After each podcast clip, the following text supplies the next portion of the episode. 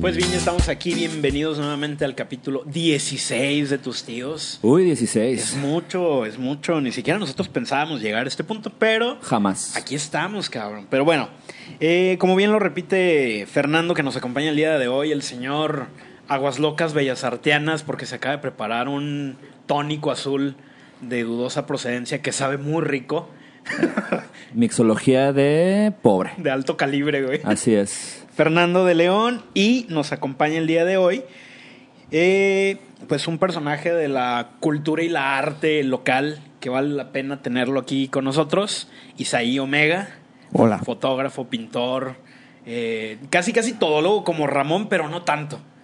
En, en otras áreas. Más, en más otras- definido. En otras áreas. Sí, más definido la fotografía y demás. Este, pues nos va a acompañar el día de hoy. Vamos a estar preguntándole cosas incisivas, cosas sucias acerca del mundo de la fotografía local.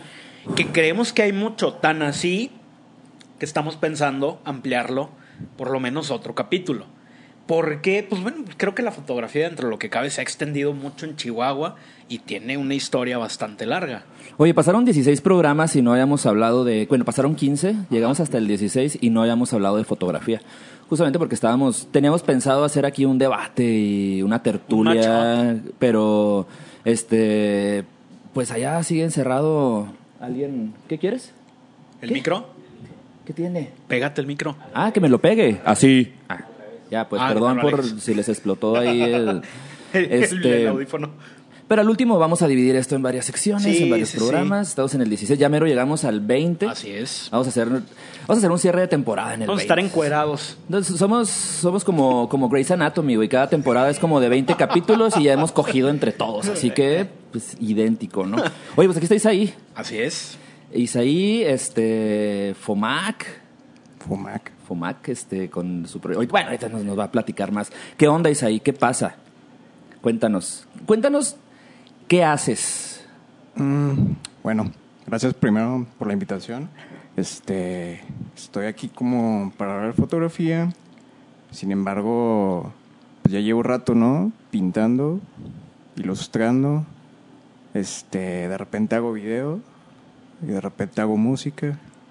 Entonces, este, pues me gusta explorarle, ¿no? O sea, creo que cada uno es un lenguaje diferente, entonces, pues ahí reparto lo que se tiene, lo que tengo que decir, pues. Me gusta mucho el, el hecho de... He seguido tu trabajo desde algún momento que tuviste una exposición en la Quinta Gameros, que eran cuerpos levitando y cosas así por el estilo. sí, sí fue él, sí fue él. Este, güey, a mí me impresiona muchísimo la, la evolución de aquel momento en, en el trabajo que había en aquella exposición al trabajo que estás desarrollando ahorita. Ahorita tal vez ahondaremos un poco más en el proyecto este que estás haciendo, que es, es el de FOMAC, ¿no? Es el proyecto FOMAC el que Sí. estás trabajando ahorita, que está bastante interesante. Si no lo han visto, también pendejos, véanlo. Este, sigan ahí a Isaí en sus redes. Pero, ¿cómo empiezas, Isaí? ¿Qué, qué pasa con la foto? ¿Desde, ¿Desde cuándo estás en el mundo de la fotografía? Eh, la exposición esa que dices en la Quinta Gameros fue en el 2013. Y poquito antes de eso ya tenía así como algunos pininos, ¿no? Así, este, tenía una cámara de esas digitales, una Coolpix Sony, esas chiquitas. Dije, pues va, vamos a, a sacarle provecho, ¿no? Y sí, pues empecé, ya tenía como inquietudes, este, porque empecé a los 14 a pintar. Entonces, cosas que no podía resolver con la pintura, dije, pues, o sea, este, pueda hacer un atajo, ¿no? Mediante la fotografía. Y ya así formalmente, alrededor del 2012, 2013, fue que dije, ¿sí? Ahí, ok. Son, son- son muy confusas las señales que hace este enano, ¿eh? Es como- Es como Jedi. Dices, a la verga, güey. A ver, Sí, ¿sí? sí, güey. Ok. ¡Ay, chaparrito! Bueno, empezamos desde cero, ya no me acuerdo qué estaba diciendo. 2013. Tengo poca retención. No, sí, pues 2013 yo diría que mm, el proceso previo a esa exposición y la exposición en sí este, fueron como el, mi parte aguas dentro de la fotografía, como decir, ok, me gusta, puedo sacarle más provecho y, y, pues ese fue el primer resultado, ¿no? hubo una recepción, yo creo exagerada para lo que hice, porque ahorita lo veo, ¿no? Y digo, ay, sí, yo lo hice. Oye, ¿a Pero bueno. no pasa eso, ¿no? Sí, o sea, Todos, hay que aceptarlo y no quedarse ahí tampoco en ese fango. Sí. Ah, que sí, sí, sí. Yo tomando, sé. No, la- No sé. Eh, ahí el mm, el trabajo que en aquella primera, primer- bueno fue el primer acercamiento que tuve a tu trabajo eh, no lo no lo conocía este era muy Photoshop no también. Empiezas con eso o sea empiezas tú la fotografía directamente a, a manipularla de cierta forma que creas composiciones a través de Photoshop o ya había como que un acercamiento previo en el cual la fotografía era la fotografía como tal Pues los primeros ejercicios de foto este, eran así exploraciones muy, muy, muy básicas, ¿no? De que recuerdo, por ejemplo, ejercicios sobre el Día de Muertos y pues caía en lugares comunes, ¿no? Así que tú píntate de calaverita, vamos a ciertos lugares, te tomo fotos aquí, te tomo fotos acá. Este, se me hizo bien chido, ¿no? O sea, soy amigo de todos, de varias personas que modelaron para mí en ese momento. Y digo, pues gracias por seguirme la corriente en estas babosadas, ¿no? Porque pues sí, si era así, este, totalmente cursi, eh, muy vacuo, ¿no? En, en la forma de decir las cosas. Era más así como, eh, iba a decir lugares bonitos, personas bonitas en lugares bonitos, pero pues no, o sea, no, no, no llegaba a formular eso, ¿no? Ajá. Fue hasta que dije, no, que es que no es lo mío. Como que empecé a hacer búsquedas un poquito más, más allá de lo evidente, ¿no? O sea, no solo de hacer eh, este fotorrealismo, sino de explorarle un poquito más allá y ya es cuando empecé como a, a ver la posibilidad, ¿no? De, de la fotomanipulación digital. Y, y pues sí, empecé a como al mismo tiempo de que practicaba fotografía, practicaba también la edición digital y pues ya ahí empecé a experimentar un poco. Oye, ¿qué tanto el, el hecho de, ahorita lo mencionabas, ¿no? De que tenías pintando desde, desde cierta edad hasta, y lo, y lo mencionas, el hecho de que había cosas que no las podías resolver mediante la pintura pues que buscabas un medio más inmediato, que era la fotografía. ¿Hasta dónde tú crees que el hecho de la formación... Bueno, en primer lugar, ¿cómo es tu formación de pintor? ¿Autodidacta? ¿O si tuviste alguna formación como pintor? Fíjate que antes sí decía que autodidacta y luego me corregí yo mismo porque pues realmente son búsquedas diferentes, ¿no? O sea, una es la académica y una es la que hace uno a través de tutoriales, de tallercitos, de talleres diplomados, etcétera. Este la, la primer línea que seguí fue así, pues lo institucional, pero en los talleres de la escuela, ¿no? Así Ajá. De, que me vio la maestra de artísticas de la secundaria, dijo, ah, este cabrón le sabe. Me vio el que seguía y, ah, güey, métete a clases. Y terminé eh, a los 14, sí. A los 14 en un taller libre de Bellas Artes. Ándale, los hermosos talleres libres de Bellas Artes. Sí, me Así tocó es. con...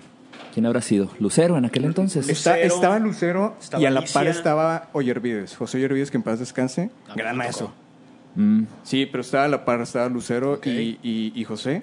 Y recuerdo que pues para mi edad me querían mandar al de niños. ajá. Y pues yo veía los ejercicios, ¿no? Este, pues clásicos estudios de luz con el bodegón y todo esto. Y pues yo para mis 14 es que ya le entraba lo de arqueto, ¿no? Y ya tenía otras curiosidades. Es cuando uno pinta muertos, güey, ¿no? Sí, sí, muertos ya los demonios y, y Quijotes. Ah, No, no, no, no, no. Yo, yo nunca le llegué a los Quijotes, güey. A los bueno, muertos sí, güey. Qué bueno. Sí, no, este. Entonces me dieron chance de meterme. Era una optativa al mismo tiempo que era taller libre. Entonces, este. Me metí al taller libre de Bellas Artes. Me tocó convivir con gente de Bellas Artes que estaba en esa optativa con José Ollervides.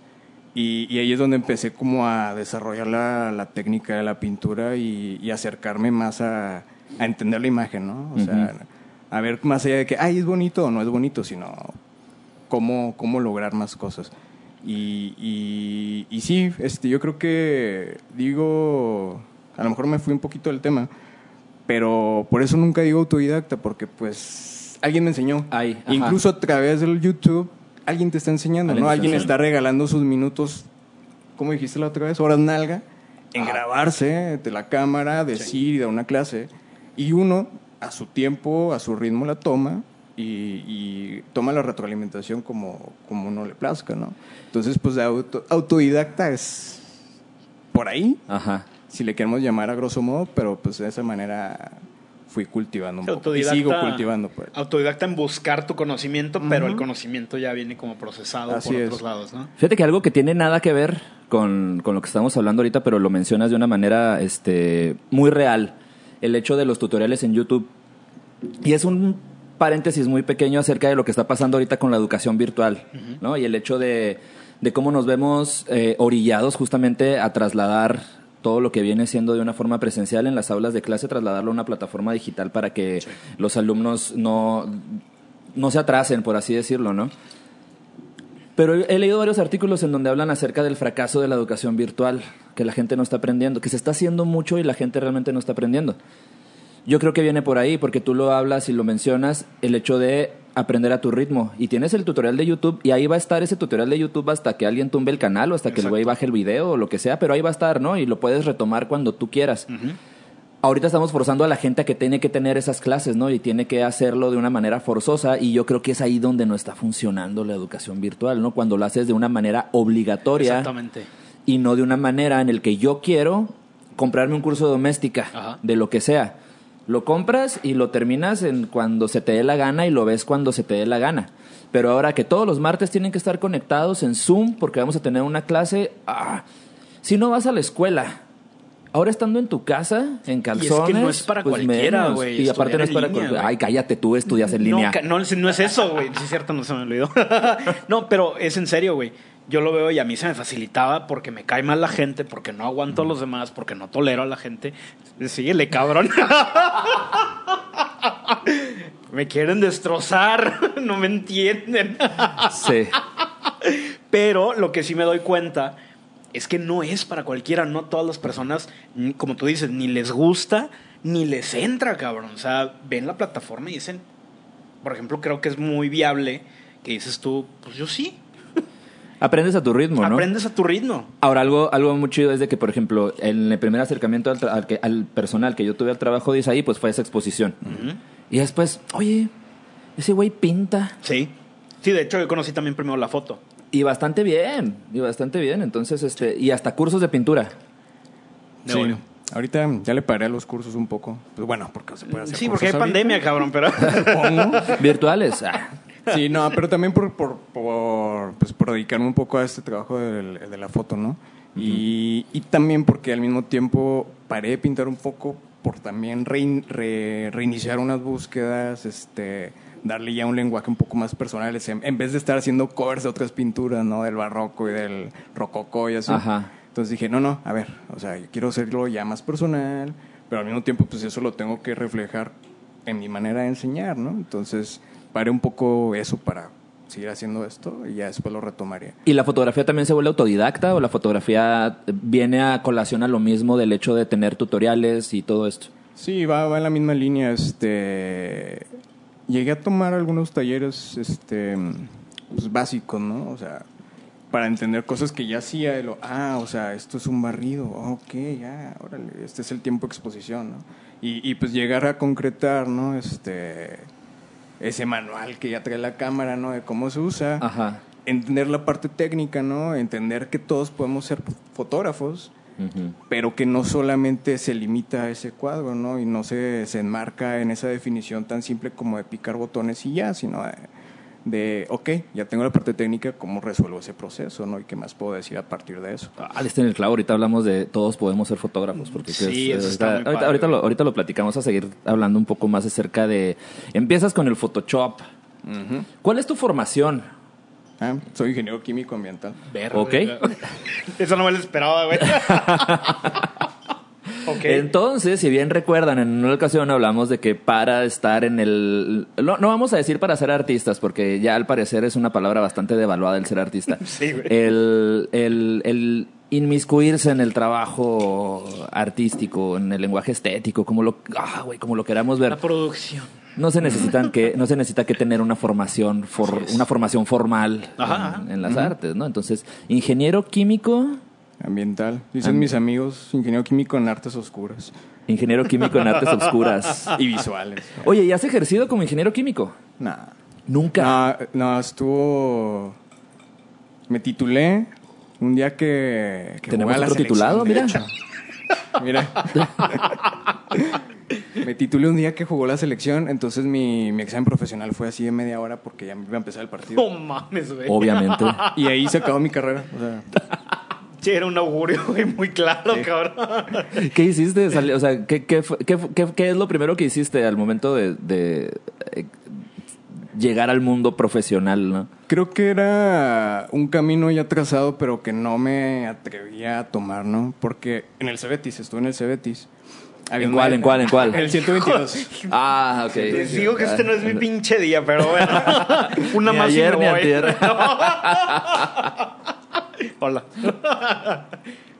En el 122. 122 había un maestro de los de estuve en la en la opción de electrónica y había un maestro que siempre me decía, "¿Usted qué hace aquí? ¿Por qué no se vaya a hacer sus dibujos, sus artes?" Sus Sus artes. pendejadas. esas, güey. Sí, sí, sí, porque veía todos mis cuadernos llenos de dibujos, ¿no? Y la tarea, quién sabe. Hasta eso que salí con buen promedio, pero bueno. Y luego se repitió en, en la carrera con un par de ingenieros, ¿no? Así de que, ¿usted qué hace aquí? Váyase a Bellas Artes, ¿no? Y esa invitación muy, muy, muy amigable y fraternal de, te va mejor como artista. Ah, Y entonces yo así como, de, no, no, necio, ¿no? Como la chingada. Sí, es lo que estoy notando, güey, una necesidad. muy voy a cabrón. terminar esta carrera. O sea, puedo hacerlo y lo voy a hacer. Y estuve, ¿no? Toda la carrera peleando de que no, ya me voy a salir, o sea, ¿qué estoy haciendo aquí? No, así puedo acabar. Ajá. Y me la llevé y acabé. Y ya cuando acabé dije, ok, ¿ahora qué? Ahí está el título que probablemente le sirve a mis papás más que a mí. Ajá. Y bueno, ¿qué querías? Pues órale a darle, ¿no?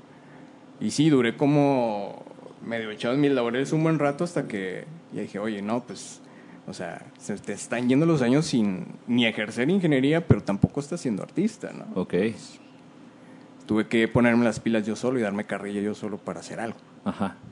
¿Y ahorita qué haces? Pues ahorita tengo un trabajo formal, ya sabes, una agencia de contenidos y, todo este rollo que está de moda.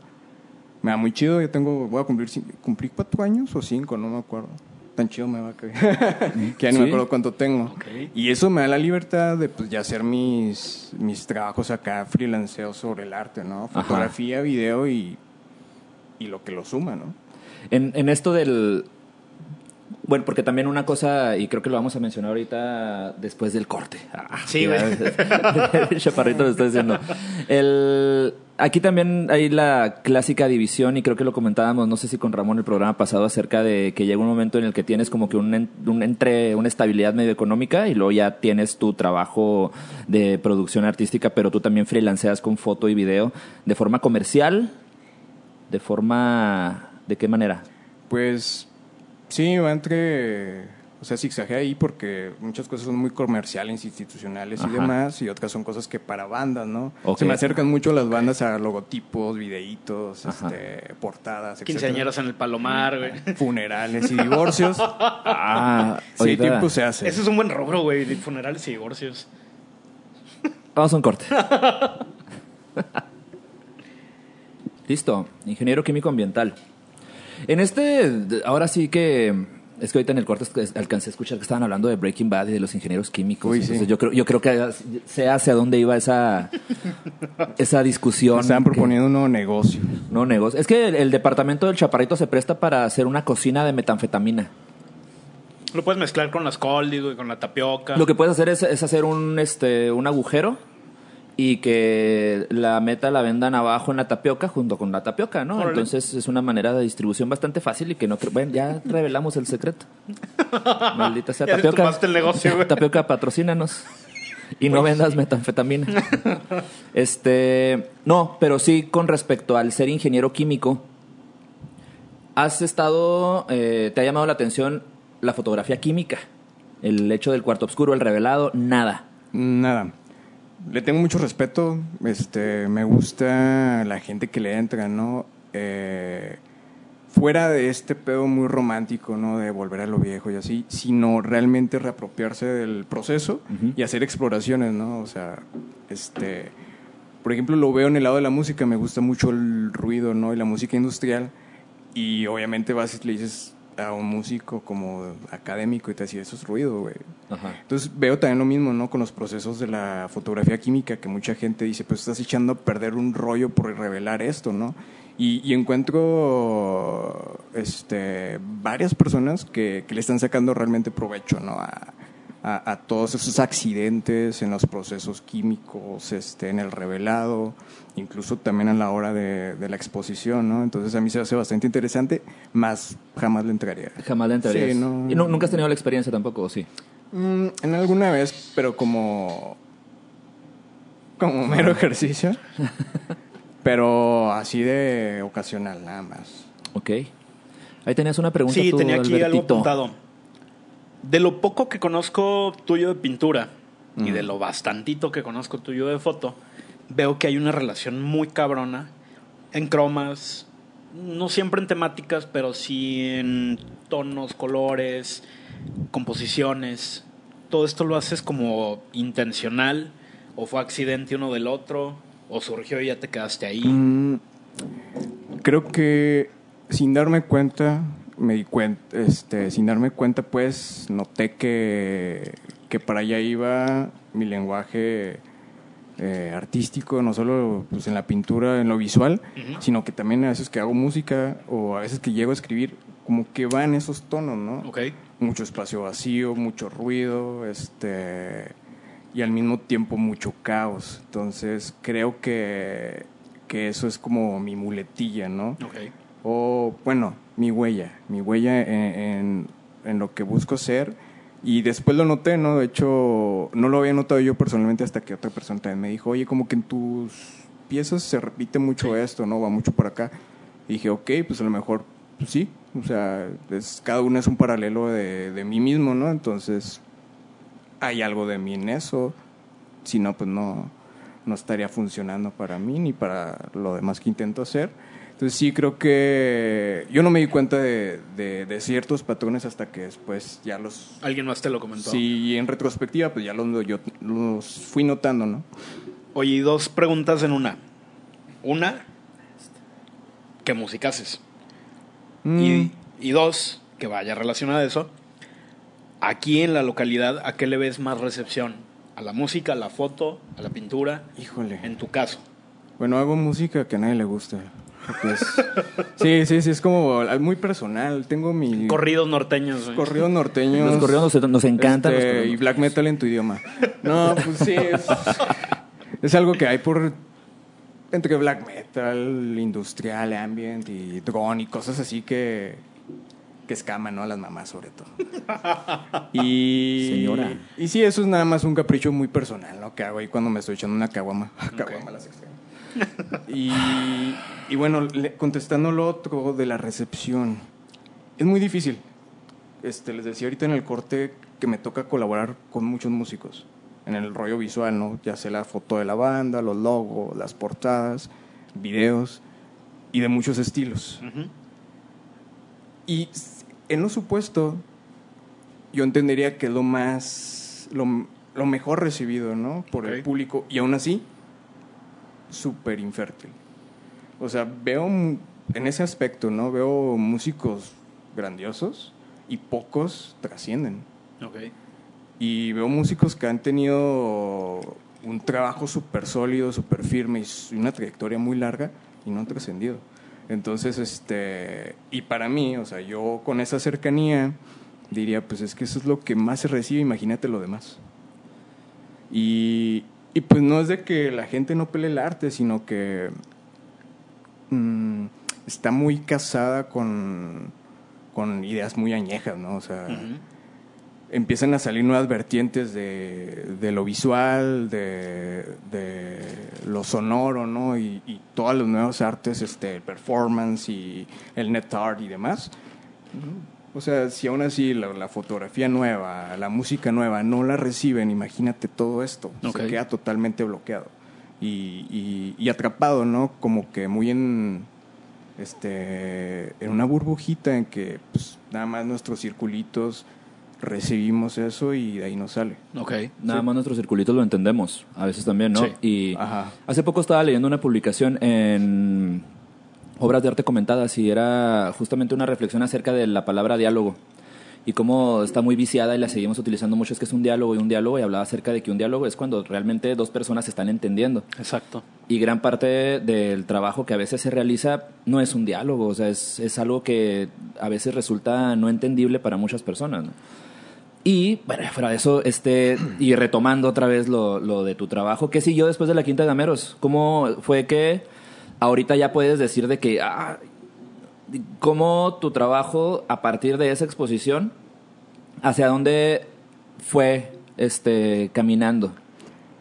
Eh, creo que siempre me ha habido así como este, escalando de un lado para otro, ¿no? O sea, tomo fotos, descanso un rato, me voy a pintar, luego regreso y, busco empatar eso pues, en cierta armonía, ¿no? Para no aburrirme y para no, no hacerlo repetitivo y, y encaminarlo pues en la manera que a mí me funciona más. Entonces, acabé esa exposición, le paré un rato las fotos, no en seco, o sea, seguía haciendo cosas, pero no como preparando algo. Y luego seguí pintando, igual así puros ejercicios. Este hasta que noté, ¿no? Así como varios paralelos y contemporáneos, ¿no? Así amigos míos que en la fotografía que empezaban a hacer cosas. Y empezaban y empezaban a salir de aquí, muchos no, pero estaban haciendo cosas muy padres. Y yo me vi así como de, ah, caray, bueno, creo que es hora, ¿no? O sea, de sacudir esto y, y seguir en esa búsqueda, ¿no? De, de un lenguaje visual. Y, y empecé a experimentar en nuevas cosas, ¿no? Este, hacer nuevas fotos, eh, a practicarle más al Photoshop y más a la fotografía. Y, y empecé también a pensar en la fotografía en movimiento, entonces empecé a grabar también cosas, ¿no? Y, pero todo como ejercicios. Ujú. Entonces de repente sí era así de que, ay güey, o sea, tengo 30 piezas aquí, que para mí son tareitas que me pongo, son ejercicios, pero pues que de eso puedo hacer una exposición. Ujú. O que eso ya tiene una estructura un poco más sólida, ¿no? O que eso ya puede hacer un ensayo de aquí y de acá. Entonces ya como, como que empecé también mm, a, a- a darle un paso más pausado, pero al mismo tiempo buscando y leyendo alrededor eh, qué se estaba haciendo, ¿no? ¿Qué puedo hacer yo también? Y, y como dándome clases, ¿no? Y retroalimentación antes de poder soltar cosas. Entonces estuve entre prueba, error, exploraciones, muchas que se quedaron ahí en el cajón, ¿no? O sea, cajón disco duro. Y hasta que, pues ahorita, ¿no? Que ya empecé a sacar como más de lo que estaba trabajando o intentando hacer. Si tuvieras que encasillar tu trabajo en algún género, por así decirlo de una manera burda, ¿en qué lo pondrías? ¿Cuál de todos? Mm, Tu trabajo fotográfico. Ok. Pues podría ser fotografía arquitectónica, pero no porque pues estoy rompiendo las perspectivas, ¿no? Y, y- y ese equilibrio de líneas y todo eso de, de manera, eh, o sea, ¿cómo puedo decir? Con- en un caos controlado, pues. Ajá. Entonces, o sea, mi objetivo no es tal cual de que el edificio luzca en su armonía y su esplendor, como es la fotografía arquitectónica. Entonces, podría decir, entonces, pues. mm, ay, se me fue la palabra. Es como un tanto surrealista, ¿no? Ajá. Pero sin caer en todo este espectro de lo onírico Sí, sí, sí, claro, y, y- claro, claro. y- y fantasioso. o realismo ¿no? mágico, más bien. Ajá, sí, es así como de acortando esas distancias. Este, porque sí, es ma- mi intención es más una realidad Ajá. con recursos obviamente fantasiosos, ¿no? Ajá. Ficticios, pero que no que no caiga en este rollo de, de los sueños, de la psique y demás. ¿no? Claro. Sí, eso, eso nos lleva a tu proyecto FOMAC, ¿no? Precisamente Sí. lo que estás haciendo ahorita con, con estas arquitecturas distópicas en, en espacios que no corresponden, ¿no? Es algo de lo que yo he alcanzado a ver, pues es este la, la exploración que estás haciendo ahorita. ¿Cómo llegas a eso? O sea, ¿cómo...? Porque si bien eh, la fotografía ahorita no ahorita, bueno, sí, desde, desde que comienza este, a catapultarse de una manera muy fuerte es el hecho de comenzar con la figura humana, ¿no? Y con todo este rollo de que a mí me tocó ver trabajo tuyo también de amalgamas de cuerpos y de formas este, en, ciertos encuadres. Ahorita lo abandonas, abandonas eso para empezar a explorar esta que tú hablas de la, de la fotografía arquitectónica. ¿Cómo tú llegas a aterrizar este proyecto? Pasan dos cosas. veo, o sea, veo en, en mi entorno primario, ¿no? O sea, aquí la ciudad, mis amigos, que pues la mayoría también son artistas, este, muchos fotógrafos, y entiendo esto que es siempre retrato, ¿no? Es como las primeras búsquedas de cualquier fotógrafo, en su mayoría es retrato. Y retrato de gente bonita en lugar bonito, retrato del desnudo, retrato erótico, y, y empiezo, eh, yo en mi propia búsqueda, empiezo como a, a tachar cositas, ¿no? Cosas que no quiero que me pasen a mí y cosas que no quiero que, que entienda la gente a través de lo que yo intento decir, ¿no? En una obra. Entonces, este, sí, voy, voy haciendo un cono de, de ideas hasta que prácticamente me quedo de, deja de hacer retrato. O sea, me quedo así con eso, ¿no? Y no que no me prive de tomar fotos a personas, sino de que, ok, no lleves tu, tu lenguaje hacia allá. Y otra fue de que después de la exposición empecé a trabajar en un estudio de fotografía social. Entonces, no, hombre, imagínate, o sea, sí terminé prácticamente un poco asqueado, ¿no? De, de la forma em, en la que se retrata, pues. Ajá. No el retrato en sí, sino de la, la, la forma tan repetitiva y, y tan vacía, ¿no? De cómo se usa el retrato. Una fórmula bien gastada. Sí, Sí, sí. Y nunca te aventaste acá un bebé oscuro, güey, metalero o algo de. Híjole, no, no. E- era fresón el estudio. Era muy fresón, entonces. Ay, ¿cuál era? Ya no existe. No Es existe. con- con una amiga. Güey. no, con Rox Rodríguez. Este, y sí, o sea, ella, ta- ella también le entraba a lo, a lo darky de repente, ¿no? Ajá. Pero sí era así como, ay, güey, ¿por qué tengo clientes tan fresas? Es como el, el fotógrafo este de, de YouTube que hace tutorial, no me acuerdo cómo es, Alter Imago creo que es el, la marca que él maneja o algo así. Ah, mentiría si lo dijera tal cual. Ajá. Pero justamente él habla acerca de, la, de su trabajo comercial, pero que también su trabajo comercial ya se ha convertido en su trabajo personal, ¿no? De que, eh, y son retratos muy góticos y muy darks y todo. ok, ok. Pero pues a fin de cuentas comerciales, ¿no? ¿Qué pasa con la fotografía comercial? Hablabas de que trabajas para bandas, haces retratos. Esto que tú haces eh, de manera freelancera va de acuerdo a tu lenguaje o también estás no cerrado a la comisión. Eh, va más hacia mi lenguaje que hacia la comisión. Ah, eso es hermoso. Porque sí busco decirles a... Se me acercan clientes, ¿no? O clientes potenciales, más bien. Y, y sí, antes de colaborar, porque pues sí hay un dinero por- de por medio la mayoría de las veces. A veces es más como también un trueque. Ajá. Pero la mayoría sí es como de, ok, o sea, a mí me cuesta eh, tiempo, esfuerzo, pues Sí. creo que es, es este, equilibrado. Y sí procuro colaborar eh, con artistas que me motivan y que me gustan, ¿no? Sí me he tenido que ver en la necesidad de rechazar trabajos, por ejemplo, porque pues traen ideas que o chocan con la mía o realmente quieren a alguien que ejecute su idea y no más bien una interpretación ¿no? de- Ajá. del proceso. Ajá. Sí, entonces, este, pues no, ese no es, no es mi forma de trabajar, ¿no? O sea, entonces me gusta trabajar con cierta libertad, comprendo, ¿no? Que también el artista trae su, su bagaje de ideas, entonces siempre busco conectarlas, ensamblar y, y reinterpretar, ¿no? Entonces, sacar algo a partir de eso y si funciona bien, si no, no se hace. Eso es súper valioso, ¿no? Cuando realmente en tu trabajo, y, y yo lo digo por el trabajo comisionado, el trabajo comisionado de fotografía es muy complejo. Muy complejo porque termina siendo a veces muy fácil y muy repetitivo con fórmulas gastadas como lo que comenzamos ahorita, porque el cliente como que ya busca algo que está Hecho, güey. principalmente en la red, ¿no? Sí. Que ahorita tal vez lo, no tal vez, ahorita lo comentaremos acerca de cómo el crecimiento exponencial de la fotografía en Chihuahua se ha ido hacia esa vertiente, ¿no? Hacia la vertiente Que también de... hay veces, güey, que esas recetas es la que tienes que seguir. Como que no hay mucho de dónde en muchas cosas. Y lo hermoso es esto, ¿no? O sea, lo hermoso es el hecho de decir, ah, ok, y, es, y lo dice puntualmente, el hecho de que he tenido que rechazar trabajos. Exacto, exactamente. Sí, Yo entiendo que también la gente tiene que comer a veces, pero también es ser fiel a lo que, a lo que Sí, haces, sí, es ¿no? Entonces, honesta, después de la quinta, ¿tuviste alguna exposición después de la quinta Gameros o ya no? eh, Colectiva sí, ¿no? Sí, colectivas, pues estuvimos, creo que compartimos, ¿no? Ahí Sí. en el de caras. Caras, rostros, retratos, o algo así. sí, algo así se llamaba. ¿Qué es eso?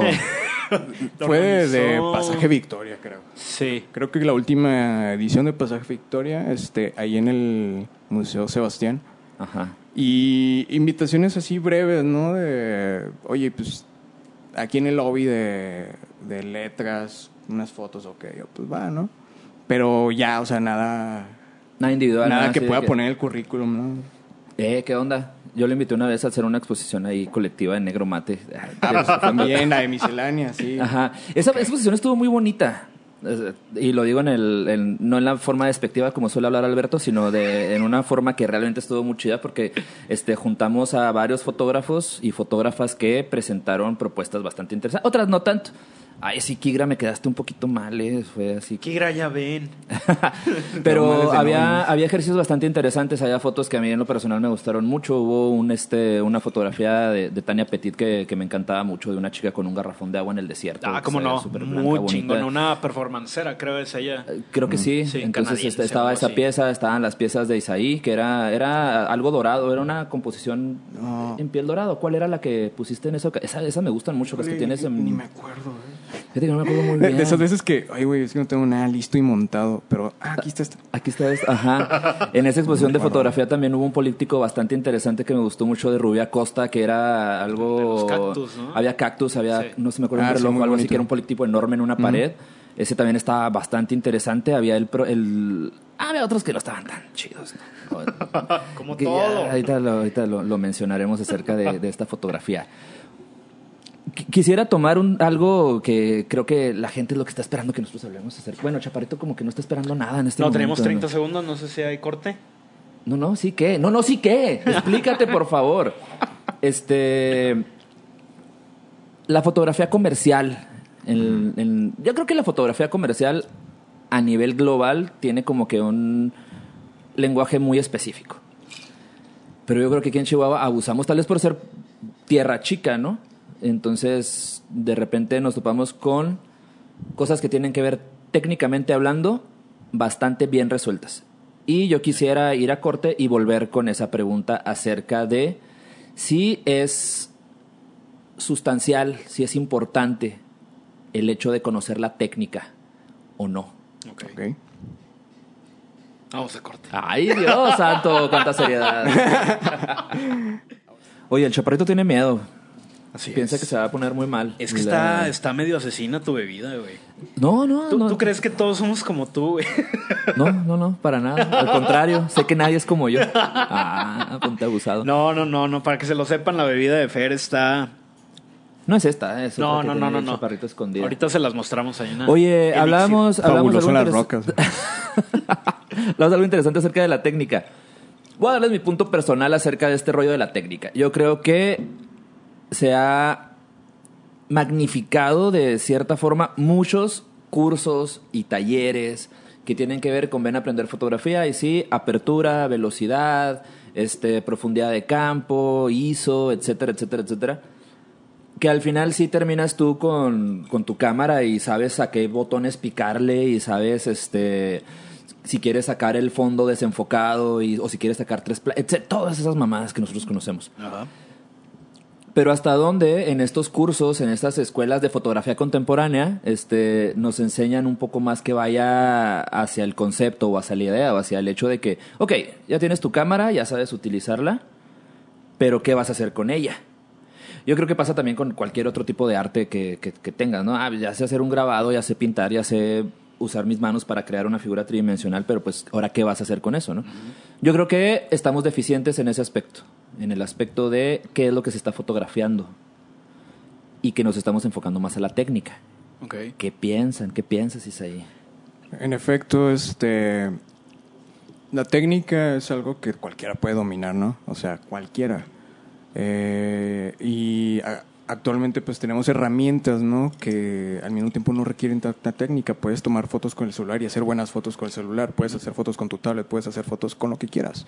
Que tenga cámara, pues. Puedes hacer fotos en automático y los puristas ahorita en este momento Eh, están así sí, que ay, no, van a colgar. las vestiduras, ¿no? Pero bueno, o sea, hagamos esta alegoría. Puedes aprender a tener la ortografía perfecta, pero eso no te va a hacer el mejor escritor. Y pasa lo mismo con la técnica. O sea, hay gente que puede dominar la óptica, la exposición, el enfoque, todo, todo, todo. Y su trabajo es repetitivo, ¿no? Es una fórmula extraída de Pinterest, de Instagram, de Tumblr. Bueno, fuera, güey. Y, o bueno, fuera. A veces son, son como calcos, ¿no? Calcos restados y sustraídos Sí. de cositas que ya vieron aquí o acá, ¿no? Y, y- y pasa por- sobre todo en, en el retrato, ¿no? Que es como el, la búsqueda más común, ¿no? Del fotógrafo, en la que, ok, pues obviamente no va a ser la misma modelo, la misma persona fotografiada, sin embargo, este, utilizas la misma iluminación, los mismos presets, las mismas florecitas blancas colgando, ¿no? En, en un tono muy triste y melancólico. Entonces, este, sí, o sea, no se trata solamente de, de abrir más academias, escuelas y talleres de fotografía, sino de, digo, tienes las herramientas a la mano, ¿no? Si uno es curioso, se pone a darle scroll a, a más allá de su feed de Instagram y se va a topar cosas muy chidas. Sí. Y eso es una escuela, ¿no? O sea, el ver, el educar tu ojo y, y, y entender, ¿no? Que la imagen fluye de maneras diferentes, este, te va acostumbrando y te va rompiendo esos esquemas, ¿no? De, de, de hacer las imágenes iguales, ¿no? Porque pues puede haber la fotografía editorial en la que tú construyes tu entorno y, y, pues, lo ideal sería algo diferente, ¿no? Totalmente ajeno a alguien de otro país, ¿no? Y sin embargo, ves esto, ¿no? O sea, esta, esta abstracción de, de esos procesos, pero también pasa, ¿no? Con el fotoperiodismo, por ejemplo. O sea, tienes una realidad totalmente distinta, diferente, y la quieres retratar en la misma manera que la retratan los demás. Entonces, este, creo que lo técnico está cumplido. No hay bronca con eso. Hasta tenemos tienda de fotografía y, y- y esa tienda suministra todo el país, ¿no? Sí. Entonces, Ajá. de eso no nos falta. Lo que falta es una nueva manera de... Digo, no vamos a inventar el hilo negro. Siempre les digo cuando tengo clases, ¿no? O sea, no se inventa el hilo negro. Aprendamos a hacer nuevos nudos con él. Ajá. Y así lo mismo, ¿no? O sea, tu realidad es muy diferente a la de los demás, entonces fotografía diferente, ¿no? Dale tu, tu huella digital para que esta imagen pueda abrir nuevos diálogos, ¿no? Ok. Entonces, ¿qué- ¿qué es lo que vas a hacer con eso, no? Y, y, y esto de, de abrir, como lo dices, no lo nuevo, pero pues sí tratar de verlo de una manera distinta. Y al último terminamos con eh, páginas este, con perfiles de los fotógrafos de aquí de, de la ciudad que fácilmente se pueden perder en el mundo de imágenes que encontramos en cualquier página, en Tumblr, en Instagram, Sí. en cualquier otra parte. Y eso es bien triste. ¿A qué se debe el hecho de que no podamos evolucionar tanto en el pensamiento y que sí tengamos el hecho de una gran oferta en la técnica? ¿Por lo comercial que se puede volver o por qué? Mm, creo que está casado mucho, no sé, este mundo de la fotografía en gran parte con la popular- popularidad, ¿no? O sea, me topo con, por ejemplo, en el ámbito del retrato, gente fotografiando a las mismas personas, ¿no? Y, y ves a la misma persona fotografiada por 100 fotógrafos 100 fot- distintos, ¿no? Güey, Chihuahua tiene una población, no sé, no es el número, pero o Amplia, sea, hay muchas personas a las cuales fotografiar. ¿Y va disminuyendo. resuelves, ¿no? Ah, va por la, por la pandemia. es cierto. la pandemia ya nos quitó varios. Pero a lo que voy es de que como que hay un calco y una repetición en personas, en espacios y en lo comercial y en lo pues bueno, ya alejados Artístico. artístico, ¿no? Que eso también siempre tengo un problema con eso, ¿no? O sea, puedo ver Transformers y es arte, puedo ver algo de Ingmar Bergman y es arte, entonces lo mismo pasa con la fotografía, ¿no? Fotografía artística o no, pues eh, es un arte que se vende y otro que no, y otro bien, que no. Ajá, dependiendo de lo que estés viendo. A mí, algo que me fascina de la fotografía que tiene muy diferente a, a otras ramas del arte, como la pintura, como la escultura, como cualquier otro movimiento artístico, es que justamente, si bien pertenece históricamente a diferentes movimientos artísticos y los artistas lo han utilizado como una herramienta, no se contrapone de gran forma, ¿no? Como que respeta sus géneros y cada uno se nutre de ellos, ¿no? El, el hecho de poder armar una escena o el hecho de salir a la calle y trabajar con el fotoperiodismo. No vamos a hablar de lo editorial y de lo de fotoperiodismo. Al final en las dos cosas estás armando una escena. Nada más que una escena está supeditada a los hechos que están pasando en vivo y en ese momento y que tal vez tú no tienes control, pero sí tienes control en dónde ponerte y sí tienes control de qué estás enfocando y qué estás encuadrando. Y la otra, pues en el cual tú tienes el control absolutamente de todo, ¿no? Al final, al final estás armando, ¿no? Y el, y el hecho de observar es armar, ¿no? Y es el, el clásico, me da un chingo de risa ese hashtag acá de que hashtag sin filtro. Sí. Ya la fotografía por, por sí misma es un filtro. O sea, ya La interpretación de cada pantalla, güey, ya es el ya es un filtro, ¿no? Entonces, este, el, me gusta mucho que no se superpone de una forma violenta un género con otro, ¿no? Sino que simplemente van conviviendo a lo largo de la historia del arte y de la historia de la humanidad, la fotografía periodística, la fotografía de guerra, el fotoensayo, la construcción de la imagen, la puesta en escena, incluso el pop y el surrealismo agarran la fotografía agarra herramientas de todos estos lenguajes y los va adaptando, ¿no? Eso, me- eso se me hace que enriquece demasiado. A mí lo que me frustra es que nos quedemos estancados en eso, ¿no? Pasa mucho, yo precisamente por ahí tengo creo que una preguntita que puede derivar a este estancamiento.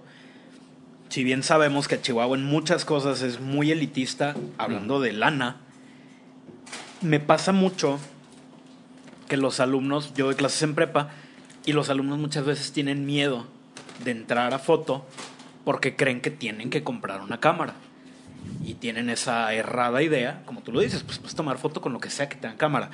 Creo que hay una idea mal concebida de que el fotógrafo, número uno, tiene que tener varo, porque necesitas la cámara más chingona, la última que acaba de sacar Canon o Nikon o Sony o lo que tú quieras. Nikon.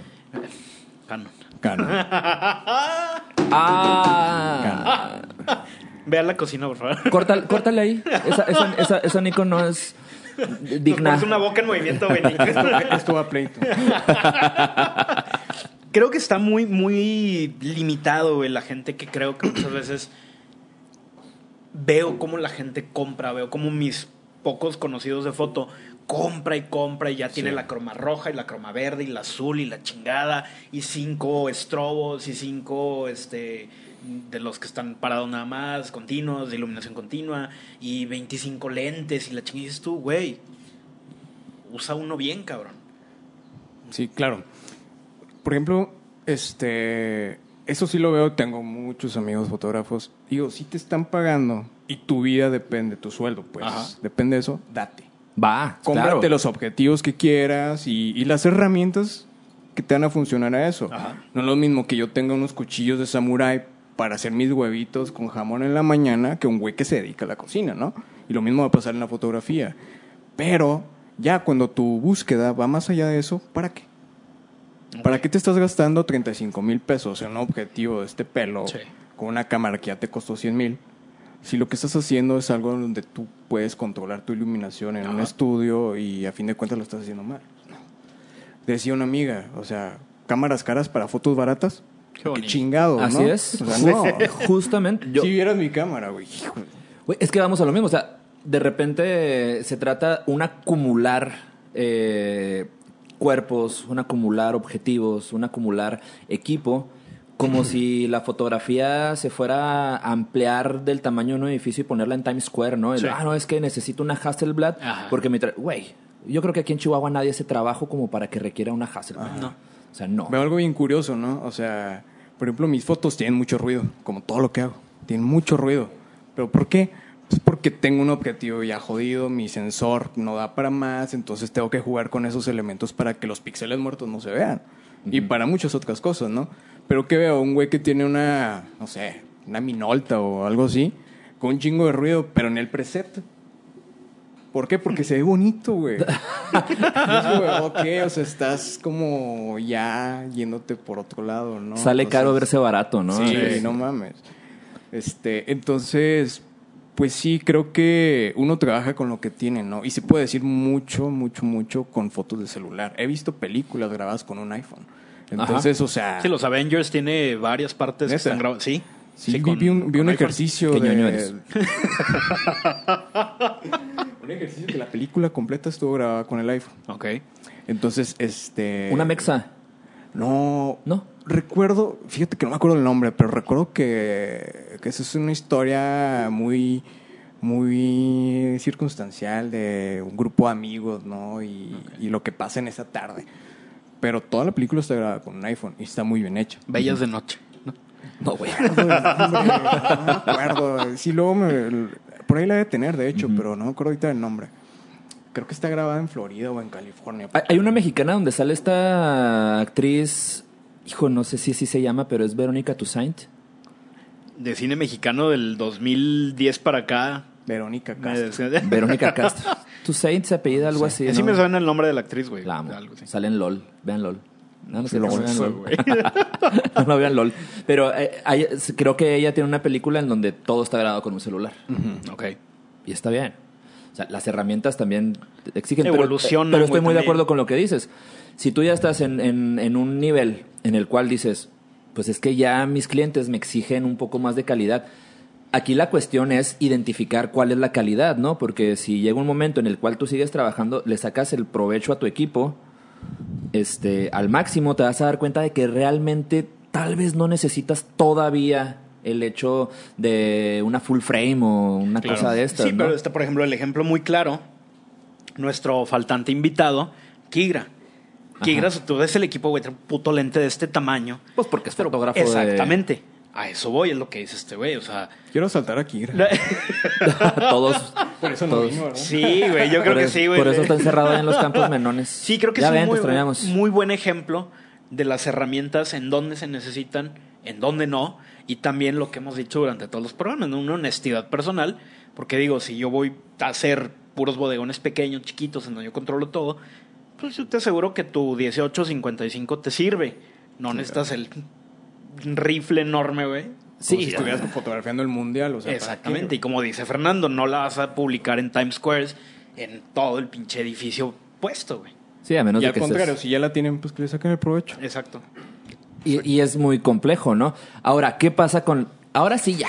¿Qué, qué pasa con la fotografía en Chihuahua, no? ¿Cuáles son los discursos? ¿Quiénes están manejando esos discursos? ¿Y qué es lo que no permite que crezcamos como un lugar en el cual la foto... Y, y- y deja tú, o sea, la, la fotografía ahorita está muy explotada, muy explotada. O sea, ahí ustedes se ponen allá a investigar y a ver y a mí, tú tienes muchos amigos fotógrafos. Sí. Yo tengo muchos conocidos fotógrafos. No puedo, al- tengo muchos conocidos fotógrafos, tengo a pocos amigos fotógrafos. es- tengo muchos conocidos fotógrafos. Entonces, este, ¿qué es lo que sucede con la fotografía aquí en Chihuahua? Yo ahí me voy a adelantar tantito lo que puedo contestar Isaí, pero nada más creo que complementa. Creo, lo hemos visto en las personas que han venido, hay una apertura muy chingona hacia las posibilidades creativas. Y creo que de esta gente que intuyes hablar, esos nombres que no estás mencionando, creo que es gente que está huevada a sacar un resultado técnicamente precioso vacío completamente. Creo que hay una cerradez en cuanto a las salidas. Yo tengo que hacer foto. Oye, güey, pues a lo mejor te da la pintura, a lo mejor te da el dibujo. Pero bueno, era un complemento nada más conforme a la, a la pregunta. Perdón, ya me voy. Es sencillo, ¿tú cómo ves la fotografía en Chihuahua? Ajá. Pues hay, hay dos polos, ¿no? Porque la fotografía tiene muchas venas. O sea, está la fotografía social, que la mayoría de los fotógrafos que conozco van por allá Ajá. y les va muy bien. Y hay muchos muy buenos y reconocidos internacionalmente, ¿no? Este. No voy a sacar nombres porque es un chorro. y, Son cre- muchos. y creo que esa línea está cubierta. ¿Por qué? Porque es un camino seguro si lo logras hacer y si lo sabes hacer, ¿no? Y puedes vivir de eso.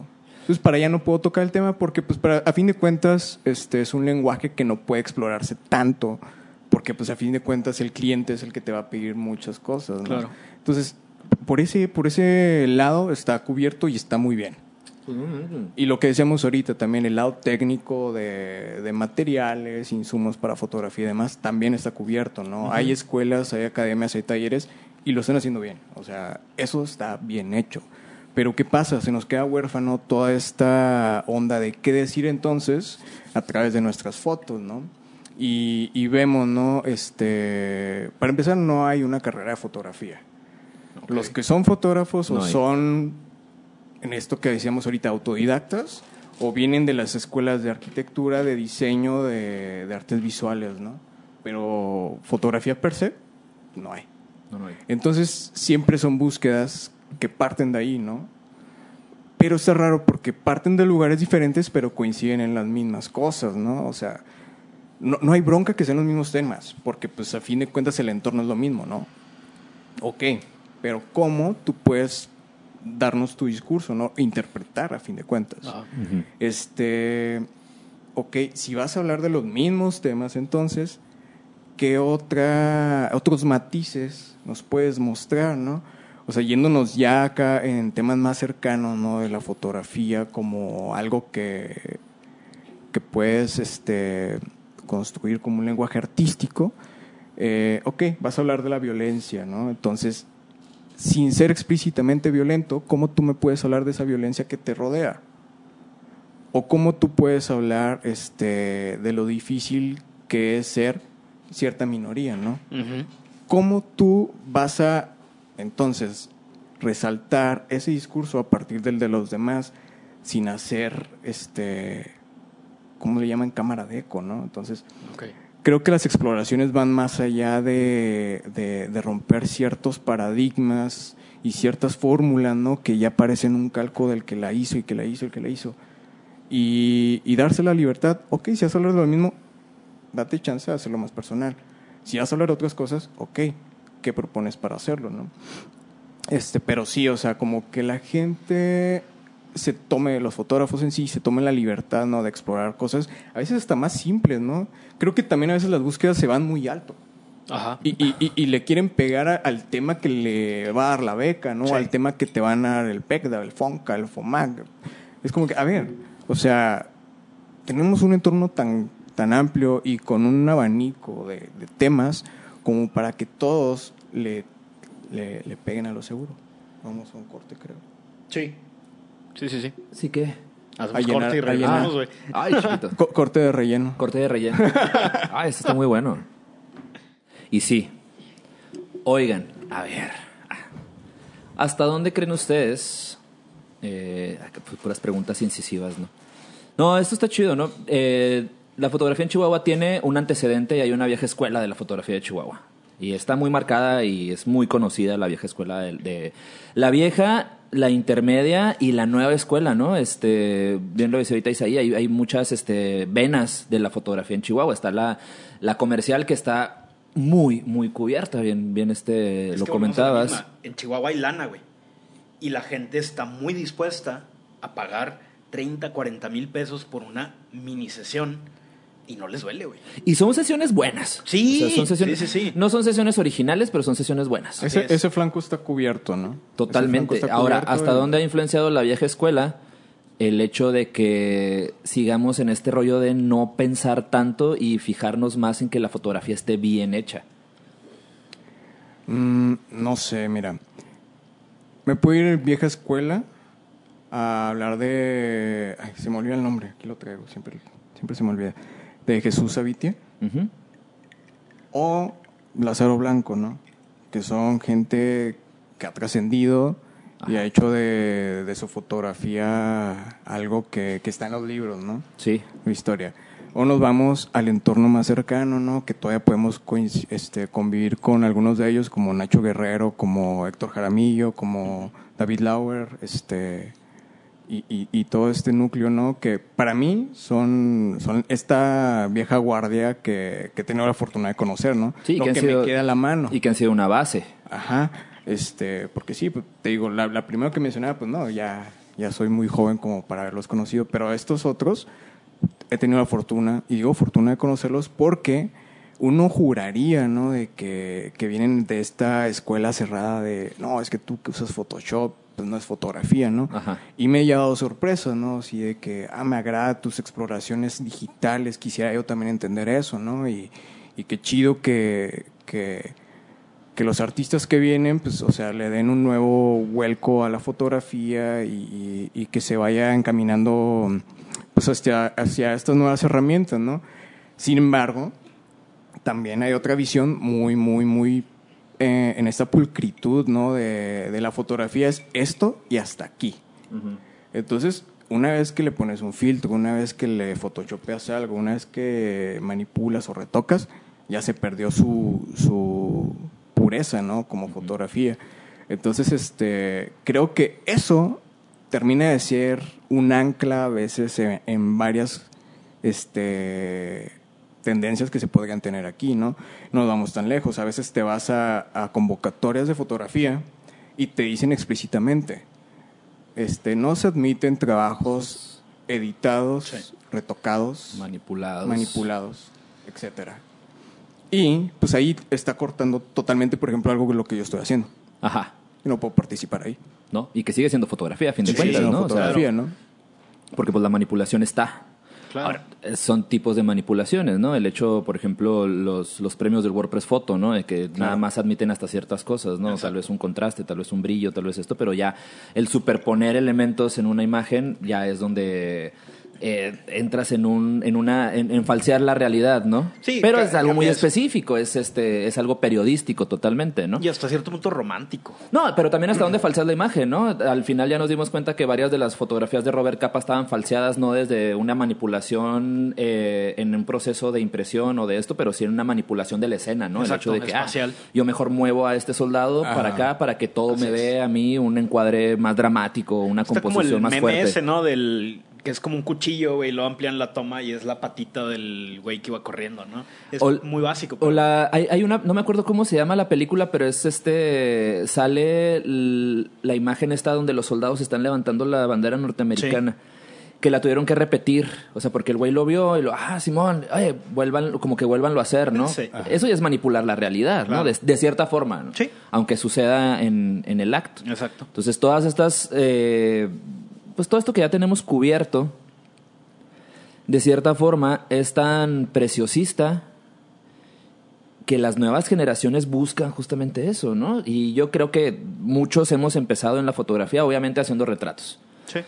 Y muchos hemos buscado el desnudo, ¿no? La fotografía erótica. Pero, güey, ¿hasta dónde te va a alcanzar para que sigas? Bueno, igual ganas dinero, ¿no? Haciendo eso. Pero también hay una responsabilidad, ¿no? Y la responsabilidad creo que es del crecimiento de que la imagen tiene que empezar a tener contenidos más sustanciales que el hecho es. de, Sí. de nada más el desnudo. A mí me da mucha risa porque hay una tipa en Facebook que es como que la coordinadora de sesión. No sé si les ha tocado verla, se llama Blanca, no sé qué. Yo sé porque varios fotógrafos me dijeron, necesitas una modelo, contacta a esta morra y esta morra consigue modelos. Ah, cabrón. Que la mayoría son edecanes de gasolineras y de agencias, ni siquiera de agencias, ¿no? Porque también siempre hay alguien que se cree modelo, ¿no? Alguien- Claro. Siempre hay alguien que se cree fotógrafo y siempre hay alguien que se cree modelo. Está bien, no pasa nada. Entonces, esta chica eh, tiene como que el mote de que ella coordina sesiones, ¿no? Entonces, su único trabajo es estar en las redes y decir, eh, necesito un fotógrafo para esta chica. O necesito una chica para este fotógrafo. Ok. Y los contacta.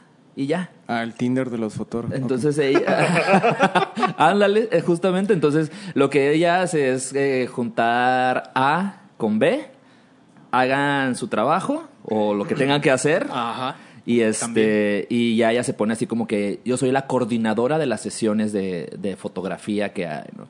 Y te vas a topar en, en su feed, pues, de que hay eh, fotógrafos de estilo de estudios como Orión y como este... Híjole, se me fue el nombre de este güey. Maldita sea, se me fue su nombre, pero que al final dices, hey chica, date cuenta, o sea, las fotografías no son buenas y este, pues al final buscan otra cosa, ¿no? Y también muchos fotógrafos abusan de eso, ¿no? Sí. Una vez una publicación así random era de, de que eres tan incapaz de sostener una relación que mejor te haces fotógrafo para poder ver a una chica en una fotografía erótica, ¿no? Sí, sí, es una mala concepción. ¿Qué pasa, güey? Ay, es consecuencia, pero no va ligado precisamente. No, y, y de repente la fotografía se vuelve eso, ¿no? Sí. Y ahorita está muy de moda, y siempre lo ha estado, ¿no? La fotografía erótica. O sea, Sí. el, el boudoir, no sé cómo. Ándale, güey, sí, sí, ahorita, sí, en ¿no? todos lados. Oye, yo quería preguntarle aquí a Isaí, precisamente, en algún momento, no me acuerdo si en Caldi, güey, creo que había unas imágenes tuyas, no estoy muy seguro, no me creas mucho. Escuché a alguien y me daba risa porque estaban haciéndote garras, güey, de que eras un mal Gottfried Hellbein. Ma- ¿Qué? Gottfried Hellbein, este Ah, güey, el que sí. hace las fotos de Marilyn Manson De y las portadas de Ramstein y todo este pedo. Qué bueno. Ajá, lo mismo pensé y dije, yo, yo quiero ser un mal Yo quiero ser un sí, sí, o sea, tener esa fama está de la Está chingada, güey. bueno que, Que te estoy cumpliendo. Me voy a Sí. esforzar en ser el peor. Sí, era gente ahí que estaba comentando y me acerqué y dije, pues, si yo fuera Isaí daría las gracias y diría, gracias, cabrón, Chido, qué chingón, ¿no? haciendo bien. Pero en este caso, preguntarte precisamente por tus referencias un poco más amplias, más grandes, más universales, ¿no? Precisamente ponían estas personas la referencia de Gottfried Hellbein, que yo creo que hay muchos similares, pero pues Gottfried Hellbein, como muchos, cae en que pues es el más famoso de esa, de esa línea, ¿no? ¿Qué referencias tienes? ¿Qué usas? ¿Son fotógrafos? ¿Son pintores? ¿Son Sí, qué? como que mm, me nutro mucho de lo que me rodea la inmediatez, ¿no? Entonces, o sea, puedo hablar, puedo hablar de que tengo influencia de mis amigos y a veces no, no en, en referencia directa, ¿no? De que mi amigo fotógrafo me influencia como fotógrafo. No, a lo mejor mi amigo músico está influyendo en mí como fotógrafo, ¿no? O como pintor. Este, empecé mucho, ya hablando exclusivamente de fotografía, como que viendo cosas de Man Ray, ¿no? Así yéndome a lo, a lo viejo y, y- y obvio, ¿no? Y había otro en mis tiempos así más arquetos que se llama Peter Whitkin. Todo el mundo hemos abordado. Sí, entonces, este... A Joel. Mi, mi, mi- Ahorita es un poco ingenuo, ¿no? O sea, todavía le tengo cierto precio. En ese Sí. tiempo fue ingenuo, ¿no? Así como que, ah, güey, es que a huevo, o sea, no son las, foto las modelos bonitas en el lugar bonito, sino es absorber esta fealdad y reinterpretarla y plasmarla en una imagen, ¿no? Y luego ya después siguieron este Jan Saudek y otros así, en esa onda. Que al principio, pues ahí los tenía, ¿no? Como mi, mi cajón de referencias. Y ya después me topé como. ¿Cómo se llama este fotógrafo oriental? Ren. Hank. ¿Ren Hank? Ren Hank. Acaba de fallecer hace un Sí. año o dos, ¿no? En el cual empecé a entender más cosas, ¿no? Ok. En- y estoy hablando de cuando estaba entrando al retrato, por ejemplo. De que, ok, o sea, qué hueva retratar esto tan estático de, de la pose en la cual uno quiere describir belleza, ¿no? En, la- en las quiere poses, leer en- eso. en las pues. poses canónicas, ¿no? De- Sí. Del arte. Y, y aparte esos encuadres también, así como muy de cajón, de ponte aquí, ponte acá, ponte acá. Entonces, por ejemplo, este güey tiene poses en las que a veces el modelo o la modelo suelen parecer incómodos, ¿no? Ok. Y aún así se ven preciosos. Ujú. Otro que me, o- otra cosa que me llamó la atención de él, por ejemplo, son sus, su forma de iluminar, que es prácticamente un flashazo El así, flashazo. cenital. Ok. O sea, Y que la cámara era. Ajá, o sea, por eso, ejemplo, eso eh, en un fotógrafo de la vieja guardia te va a decir, o sea, no, o sea, Uy. ¿por qué tan así, no? Y ves sus fotos y dices, no mames, están chingoncísimas. Este, híjole, siempre se me dan los nombres, o sea, me dices, ¿cuáles son tus referencias? Y recuerdo un chingo de imágenes, pregúntame nombres y es como de, ay, güey, ¿cómo se llama el de esto? Pero a lo que voy es de que se van aumentando y muchas, no caducando, pero se van quedando ahí, ¿no? Este. Por el hecho, pues, de que también mi búsqueda ya ha abandonado muchos procesos, ¿no? Por ejemplo, ya no quiero hacer retrato, al menos en mi, en mi lenguaje, ¿no? Ok. Pues de hecho, aquí en Chihuahua tuvimos a En Paz Descanse también. No me acuerdo cómo se llama. Se me fue el nombre. También soy así muy de. se me dan los nombres. Pero porque que muchos años estuvo trabajando, este, auxiliando a Joel Peter Whitkin. Este. Y acaba de fallecer hace.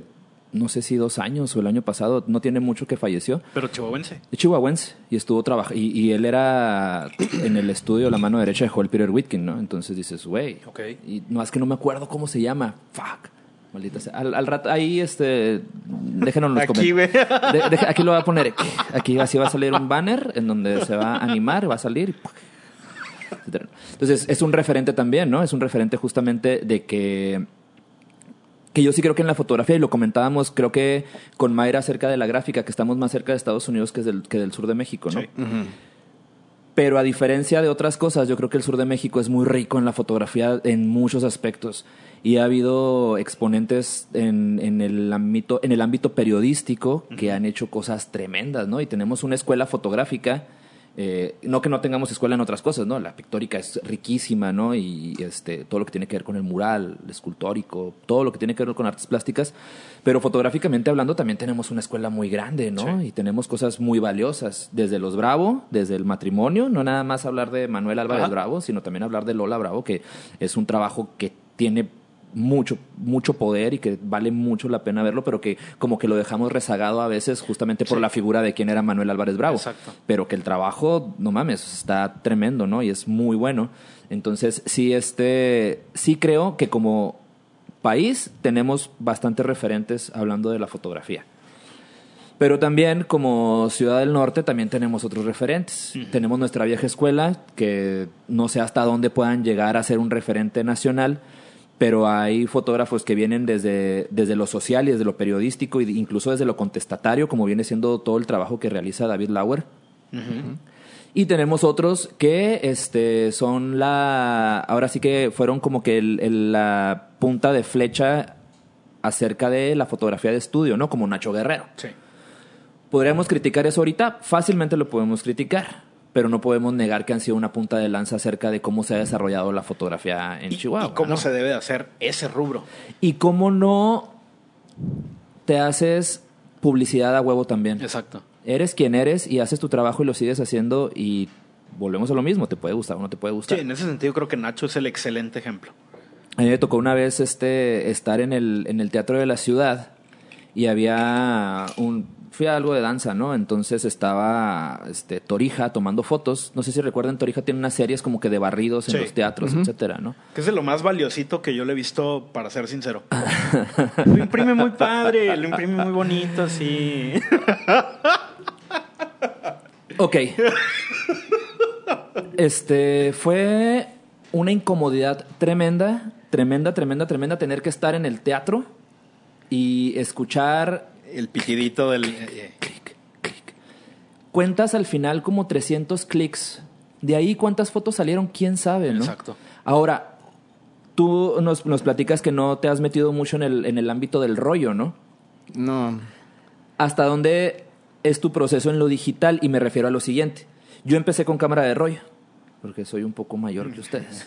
Yo también, güey, con rollo. Entonces empecé con cámara de rollo, empecé ahí en Escograph con otro fotógrafo, Carlos Estrada, que no me gusta su trabajo, pero es muy bueno técnicamente hablando en el, en el revelado y todo eso, se, lo sabe bien, cabrón, ¿no?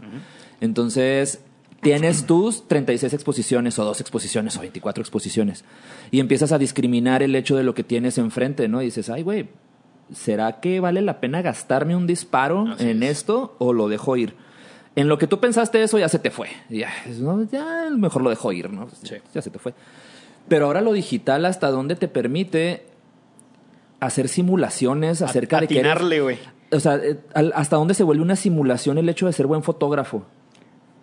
Fíjate que cuando, por ejemplo, documentaba ciertos eventos o, o, tenía que hacer cosas así más controladas, ¿no? Porque el suceso va así y tú pues ya tienes que estar listo, ¿no? Ajá siempre cuidaba eso, o sea, tener, aunque tuviera una memoria con capacidad de 5000 fotos, siempre procuraba yo estar al pendiente del evento y concentrarme en, el suceso que quería fotografiar, ¿no? Entonces como que es una labor así medio mística de predecir. De leer. Ajá, de leer. ah, o sea, ahorita ya están en esto, enseguida probablemente van a los aplausos ahí. Y sabes, entonces sí, aunque tuviera la oportunidad y esa libertad que se ha dado con la digitalización de poder tomar 500 fotos hasta que cayera esa, más, más este, estudiado, ¿no? Entonces me quedé con eso. Y ahorita que yo puedo controlar mis escenas y las fotos con las que construyo cada escena, pues para empezar, a veces son, por ejemplo, lugares diferentes, ¿no? Entonces tengo que hacer que coincidan la luz, el ángulo y demás para, para, que, para que sumen y, armonicen. Entonces, pues desde ahí yo tengo que planear cuántas fotos voy a tomar para que eso suceda, ¿no? Entonces me quedé con eso de sí cuidar mucho cuántos disparos hago. Y creo que es una educación bonita, este, como que estar siempre revisando qué libertades te está dando la tecnología para también no caer en los vicios que te está dando esa tecnología, ¿no? Porque también es muy fácil decir, nah, pues en chinga, güey, pongo una lámpara aquí, tomo una foto, güey, y ya lo demás lo hago en Photoshop. El proceso, aunque se pueda dar, no te da el resultado tan perfecto como te lo puede dar cuando desde un principio tú ya, Controlas. ya controlaste eso, ¿no? Sí, es como, como Hansel Adams, ¿no? De que tiene esta Biblia de los tres tomos de, desde la toma, desde este el, el revelado y la impresión, ¿no? Y que cada una de estas cosas conlleva a tener cierto control para que al final el resultado pues sea lo que tú estás esperando. Y hace mucho tiempo en alguna parte leí el, el que si tomas más de cinco minutos editando una fotografía, quiere decir que la fotografía no era tan buena. Eso es dependiendo de las circunstancias. Claro. Por ejemplo, a veces no puedes tardar cinco minutos porque estás haciendo toda una construcción de una imagen que requiere más tiempo. Sí. Pero si tu imagen nada más fue de un retrato con luz y tardas tanto tiempo en editarla, quiere decir que ya desde el principio tu luz no era buena, Exactamente. tu exposición no era tan buena, tu fotografía no era tan buena que tienes que rescatar lo que puedes a- mediante, mediante el, el- el programa de edición, ¿no? Que ahorita ya Isaí nos dirá qué herramientas utiliza y a ustedes les dirá qué herramientas utiliza para este Photoshop. Photoshop. Photoshop, ya, esas son las herramientas. Este, vamos a un cortecito, volvemos, este, ya vamos rumbo al cierrecito, Sí. ¿eh? así que está muy bonita esta plática. Chaparrito siempre nos ha mentido, nos dijo ahorita que nos quedan 30 segundos. Esos 30 segundos ya pasaron desde hace un minuto y medio. Los pinche amo. Ay, ustedes lo escucharon. Bueno, ya vamos cerrando esto, pero quisiera retomar algo que estuvimos hablando en el corte que se me hace bastante interesante acerca de el hecho de, de estos lenguajes artísticos fotográficos contemporáneos de los fotógrafos chihuahuenses eh, que comienzan y los que ya tampoco no están tan eh, jovencitos en este ramo. Y viene a colación acerca de gran parte del material que nosotros tenemos en las redes de estos fotógrafos. E incluso hacen cursos de esto de la fotografía erótica. Varios lo hemos hecho, o sea, varios, varios hemos adentrado en este mundo, etcétera. Pero aquí la visión es interesante, ¿no? Hasta dónde esta visión de la fotografía erótica está tan sesgada acerca de que somos nosotros los fotógrafos los que consideramos erótica una imagen, o a veces la, la modelo es la que, este, en cierta visión del erotismo, pues es la que coincide la manera como esta imagen se va a manejar, ¿no? Entonces estábamos comentando eso y tenías una opinión bastante interesante acerca de eso. Pues algo que, que coincides en algo, ¿no? O sea, siempre empiezas con tu cámara, ¿no? Y empiezas a curiosear, curiosear este, alrededor del retrato. Y luego se te hace fácil, ¿no? Es, ok, alrededor del desnudo, ¿no? ¿Por qué? Porque venimos de una escuela medio occidental en la cual, este, no sé por qué tenemos esa relación tan cercana de cámaras y pieles desnudas. no. O sea, viene así como que desde el cine, desde la literatura. Desde la pintura misma, ¿no? La- ajá, o sea, se nos- lo traemos muy, muy implícito. Entonces, ok, se vale que al principio pues tus inquietudes las quieras resolver porque es lo- las primeras herramientas y recursos que tienen, ¿no? Pero de eso a, a construir tu trabajo y tu lenguaje a partir de cuerpos que no son tuyos, luciendo de esa manera, en, me refiero al objetivizar y, e hipersexualizar, ¿no? Exactamente. Entonces digo, a ver, si, si nosotros como vatos dejamos, ¿no? Este, y le cortamos ese pedo y dejamos que las morras, como morras, se hagan cargo, ¿no? De, de ese erotismo y sensualidad que les atañe, ¿no? Ajá. ¿Cómo quieren ellas ser vistas y cómo quieren verse, ¿no? Entonces, este, podemos quizá darle un vuelco a eso y, y- y dar una mirada totalmente distinta y una narrativa totalmente ajena a eso que nos están acostumbrando de repente, güeyes que no dejan de salir. O sea, sí vemos fotos técnicamente bien, Buenas.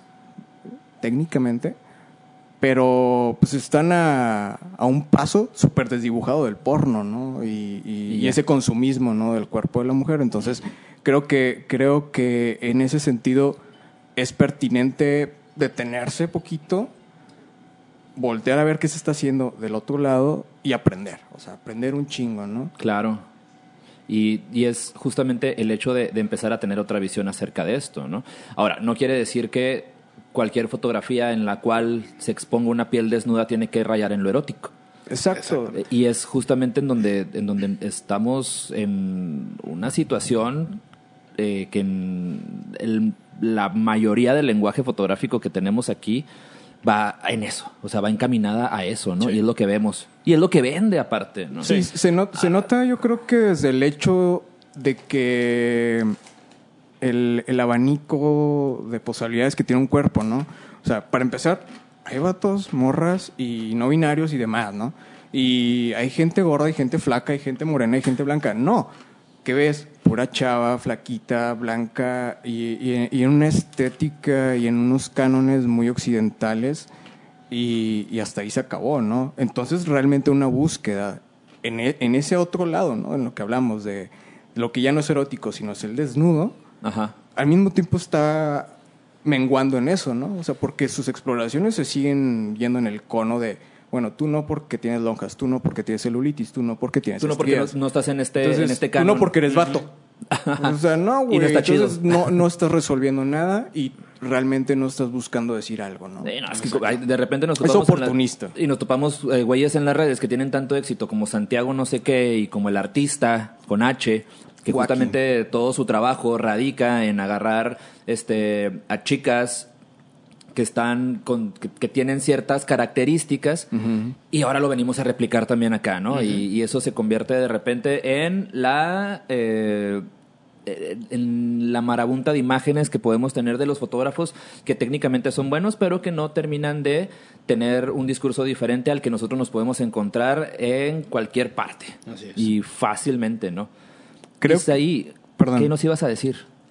ahí, haciendo un paréntesis sobre eso, creo que es ahí uno de los puntos que nos da la oportunidad entonces de decir, porque a veces nos vamos a lo simplista, ¿no? De, de, de ser en esta imagen de qué es buen arte, qué es mal arte, ¿no? Entonces, ok, o sea, ¿qué arte me dice algo que no me lo dice? Que no me lo dice.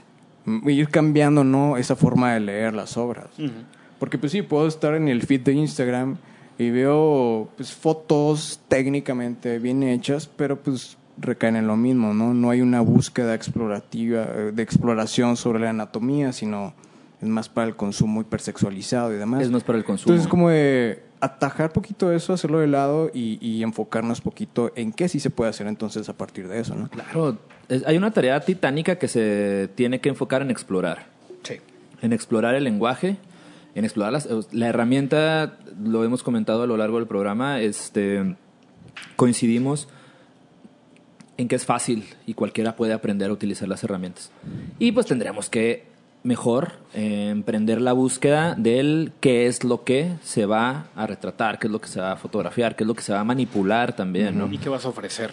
¿Y qué vas a ofrecer, no? Que es algo de lo más importante en, en este momento. Ya llega un momento, llega un instante, y yo lo he notado de un tiempo para acá, en el cual eh, incluso la palabra norteño empieza a perder significado porque se utiliza de una manera eh, muy continua, ¿no? Y no tiene que ser eso, ¿no? Simplemente tiene que ser el hecho de que qué es lo que nos rodea, ¿no? Y, y no nada más lo que nos rodea, sino qué podemos construir aparte, porque no, na- no, no se trata nada más de trabajar con lo que tenemos, sino construir cosas que vienen a raíz de nuestras propias inquietudes en la fotografía. Así es. Y en cualquier otra cosa, en, en- en todo. En general. Oye, Isaí, recomiéndanos artistas que tú creas que vale la pena seguir. híjole de ¿O no? No, de Isaí. Omega. Isaí Omega, este... Ay, mira, hice una lista porque para mí nombres pues, no tengo memoria, ¿no? Por ejemplo, aquí en Chihuahua sí puedo hablar, hablar así en inmediato, ¿no? Creo que todos conocemos a Tania Chondo. Ujú. Sí. Su trayectoria se me hace súper sólida, súper significativa. eh, le aprendo así de lejos. La conozco, este, hemos cotorreado y todo. Y aún así, o sea, no, no convivimos tanto y aún así le aprendo mucho, ¿no? De, de su forma de decir las cosas, ¿no? Le entra lo lúdico y aún así el discurso está, está espeso, ¿no? Este... Así hablando exclusivamente de fotografía, eh, me estoy acordando de Roberto Andrade.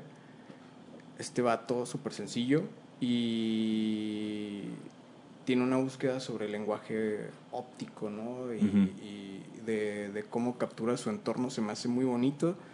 Y, y atrás y alrededor de él hay muchos, ¿no? Este, de chavos que tienen, no sé, entre sus 20, 25, Ujú. haciendo cosas así de fotografía urbana y, y capturando como nuestro entorno chihuahuense, pero de manera nítida, bonita, ¿no? Este, lo había mencionado ahorita, Jorge Scoville, ¿sí se pronuncia así? No sé. Sí, ¿Sí? supongo, sí. Eh, él, él me llamó la atención porque yo soy muy, muy fan de estar checando los catálogos de la, del Centro de la Imagen. Me lo topé y Chihuahua. Y así, ah, cabrón. Sí. Chihuahua, o sea, órale, qué chido. Y, y veo que ha logrado cosas, ¿no? Así, no lo conozco yo personalmente, pero me llamó la atención, ¿no? Sus búsquedas también y, y cómo las resuelve, ¿no? Que describen también mucho del entorno, ¿no? O sea, tiene un proceso de video sobre la industria maquiladora. Entonces, sin caer en las obviedades... Como lo me- de Tania, ¿no? Que también. Ajá, me, me- me trabajo llamó la atención la manera esa de, de retomar un nuevo lenguaje a partir de cosas que ya se han hecho, ¿no? Ajá. Este. Híjole. Quería hablar, ¿no? Ya se nos acortó un poco el tiempo, pero quería hablar, dale, por dale, ejemplo, dale. De, de las dinámicas que podemos tomar alrededor de la fotografía aprovechando las nuevas tecnologías. Y hay un, un Instagram que se llama streetview.portraits, que es de, de una chica que se llama Jackie Kenny. Y ella, sin salir de casa, porque ese es su mote, ¿no? Agoraphobic Traveler. Ok. El viajante agorafóbico. Ajá. ¿Qué hace? Se pone en el Street View, en el Street View de Google Ajá. a navegar. Y tiene un Instagram curado de imágenes que abstrae de ahí. Ok. Entonces es Chingón. algo que a mí me inquieta mucho actualmente, ¿no? Alrededor de la fotografía y sus posibilidades. O sea, que ya no es solo tomar la foto en lo explícito, sino de más allá de los procesos, qué oportunidades te da la tecnología, ¿no? Y cómo las puedes reapropiar. Para mí eso es como hacer un remix, ¿no? Eh, El paralelo de la música. O sea, haces algo nuevo a partir de una obra ya hecha. Ajá. Y está súper válido y está súper chido. O sea, de hecho su curaduría está muy bonita. Este. Y. Pues, además de artistas, les recomiendo checar los catálogos de las bienales del Centro de la Imagen. ¿Mm? Súper chingón. Te da un panorama de qué se está haciendo en México, más allá de la fotografía a la que uno está acostumbrado, ¿no? Incluso yo, a mí me una sacudida enorme, ¿no? De que, ok, sí puedo hacer Photoshop. Y sigue siendo fotografía. Y sí. Y lo puedo seguir metiendo a convocatorias, ¿no? Y vale, y está vale, bien. y- y- y no es está bonito mal. y está bien. Sí, o, o sea, uno se sataniza a sí mismo de que, güey, pues es que lo que estoy haciendo no, no está bien visto, no, no cabe en ningún lado, ¿no? Luego te das cuenta que en estas convocatorias y en esos catálogos hay GIFs, hay animación, hay loops de video, hay fotografía manipulada, hay collage, hay collage sin ser collage. Entonces, este sí les recomiendo asomarse a los catálogos del Centro de la Imagen, que para empezar es una institución este, establecida Muy cabrona. pero que para mí se me hace una gran escuela eh, donde podemos aprender de lo que está sucediendo en la fotografía Y de lo que ha sucedido. y lo que ha sucedido aquí en México, ¿no? Y pues también los catálogos que están incluidos de Fotoseptiembre, ¿no? Ajá. Que también te abre ese panorama de, oye, en México no estamos mal en fotografía, nada más que esto no lo llegas a ver en tus galerías. Ajá. Que eso nos falta mucho, ¿no? Uy, sí. nos falta mucho. Eso nos falta mucho, ¿no? Y, el- y luego también está el otro discurso del, del morbo, en el cual presento estas cosas en determinadas instituciones, este, y eh, la prensa purista del estado, de la ciudad, empieza a censurar, ¿no? Uy, sí. Que eso también está chido, ¿no? Es. Está chida la censura. La obra no estaba tan chida, la neta. Pero el, el- el- el- la dinámica de la censura es muy atractiva. Mira, muy, muy atractiva. Quizás estoy deshebrando lo que estás diciendo, Eduardo. Ajá. Eduardo Gonzom, ¿no? Sí, sí, Por sí. ejemplo, es un ejemplo de, de lo que podemos deshebrar de ahí. El sujeto me cae muy bien, este, me da ánimo, ¿no? Su obra, este, y su intención. A lo mejor la ejecución y los resultados me parecen cortos, ¿no? Ajá. Tal vez. Pero Ajá. eso nos dice que siendo un desierto, sigue siendo muy fértil. Sí. Siendo muy fértil. Claro. ¿Por qué? Porque puedes acudir con bien poco. Y Total- funciona. y, fun- y que, que- pero que también desaparece. Es- estamos acostumbrados a que cuando algo empieza a, a remover las aguas, a las dos semanas se extingue por completo, ¿no? y eso ya Entonces, es tarea del artista, de darle su de continuidad. darle ¿no? su continuidad a Pero las nos cosas. está dando una materia prima muy chida. ¿no? Para hablar, totalmente. Oigan, ya Chaparrito nos está cortando. Dice corte, que ya sí. se acabó. ¿Ya se acabó? ¿Cinco? ¿Cuatro? Tres- ah, dieciocho. Muchas gracias, Isaí. Fue un placer. Nos extendimos bastante porque valía la pena. Claro. Gracias a ustedes. Nos vamos. Nos este, vamos. Nos veremos pronto en redes y en otras partes. Me queda medio vino. Ajá, todavía. Relájense un chingo.